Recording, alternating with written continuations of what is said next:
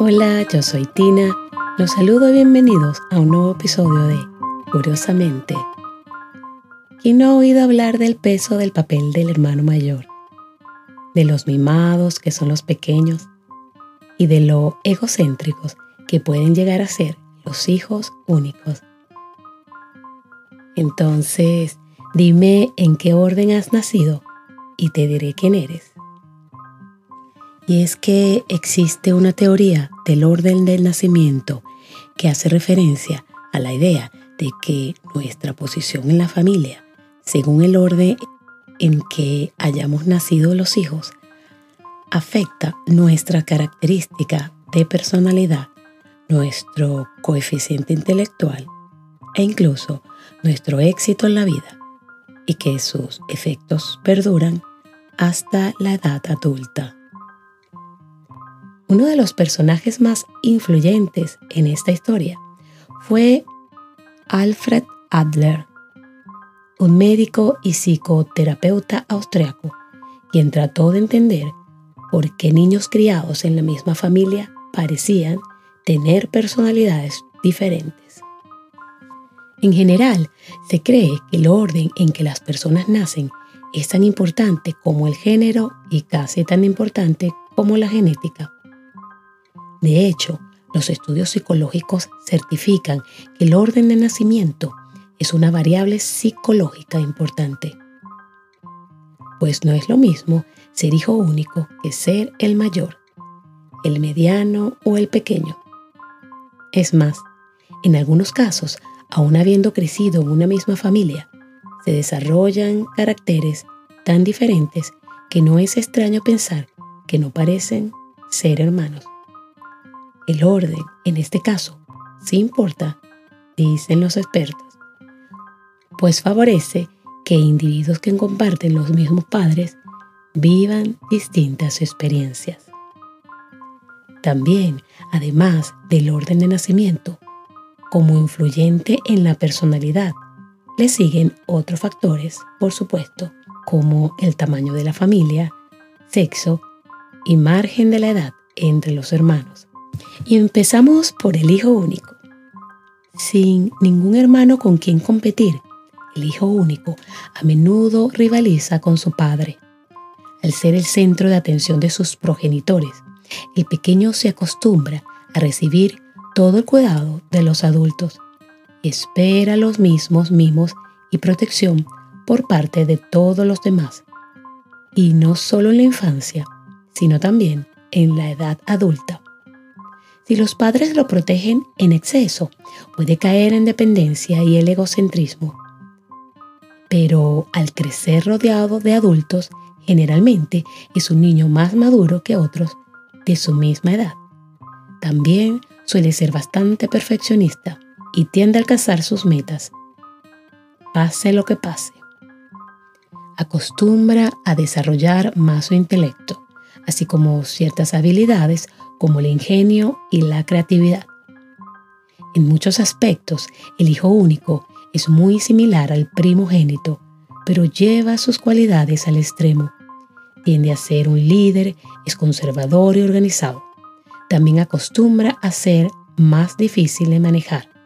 Puede ser muy exigente e implacable y odia admitir que está equivocado. Le cuesta aceptar las críticas. Sin embargo, la presidenta de la sección de psicología clínica del Colegio Oficial de Psicólogos de Cataluña, Regina Bayo, comenta que en el caso de los hijos únicos, los padres tienden a la sobreprotección, actitud que nunca ayuda al desarrollo de la personalidad de un hijo.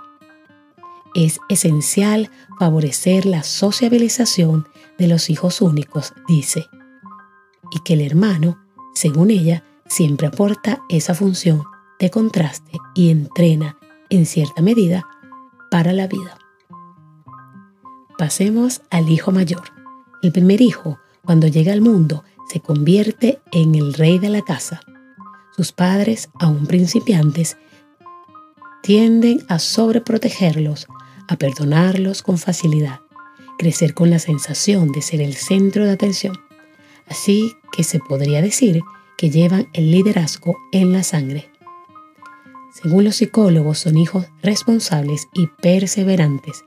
Y según las estadísticas, los hermanos mayores son quienes llegan a grandes puestos laborales, tipo CEO de empresas, senadores o astronautas, lo que significa que suelen ganar más que sus hermanos pequeños. De hecho, se preguntan si es pura coincidencia que más de la mitad de los presidentes de Estados Unidos hayan sido primogénitos, así como 21 de los primeros 23 astronautas estadounidenses y más de la mitad de los ganadores de los premios Nobel.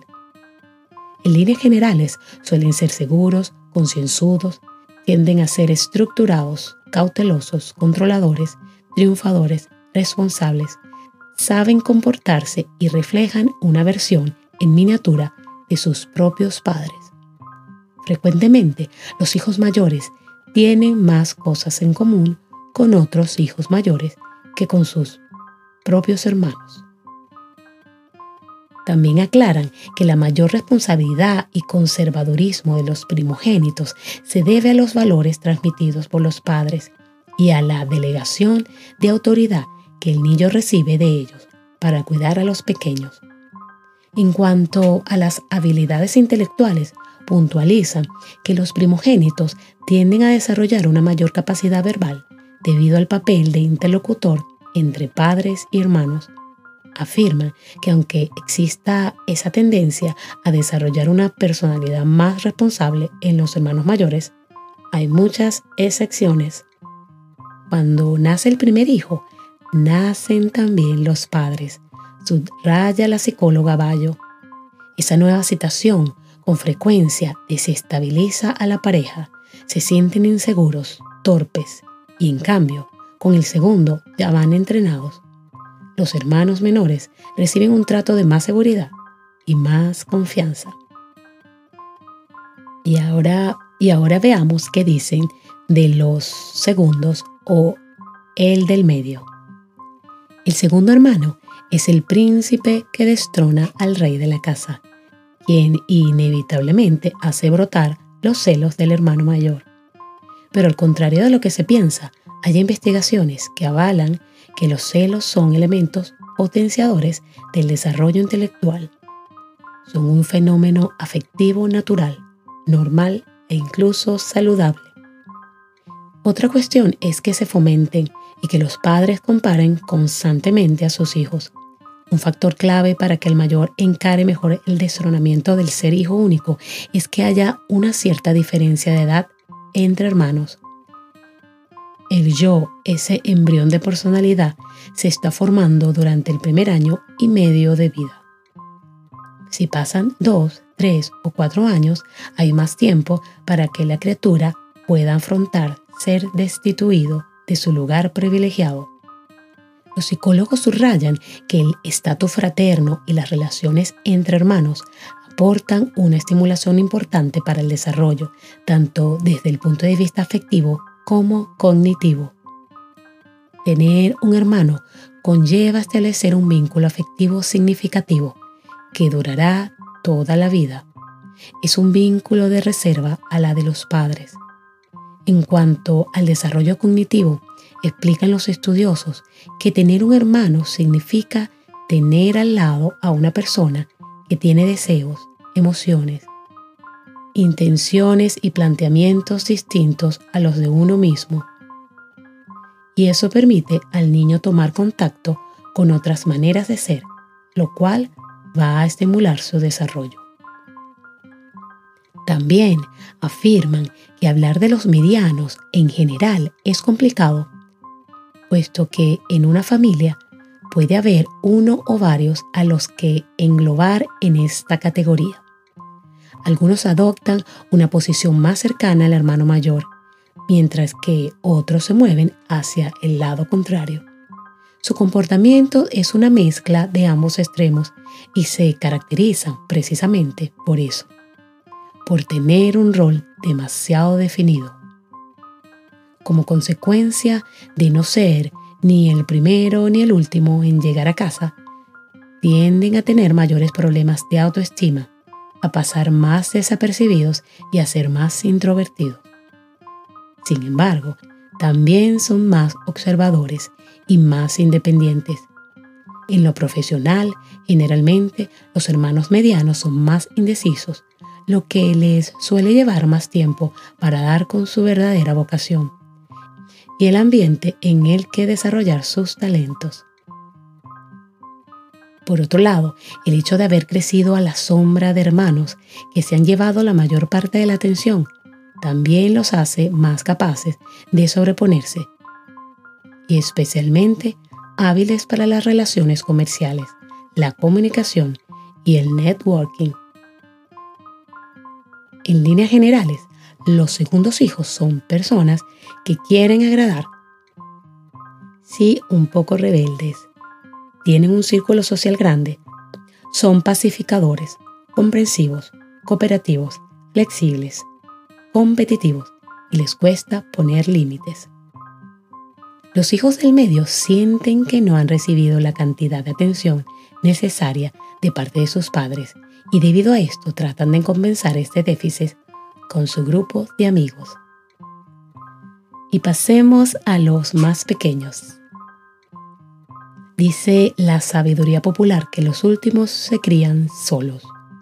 El pequeño es el más joven de dos o mucho más. Y en este último caso, el menor comparte muchas de las características del hermano mediano, con la diferencia de que nunca sufre el destronamiento. Quizás por ello se sigue diciendo que son los más mimados y consentidos.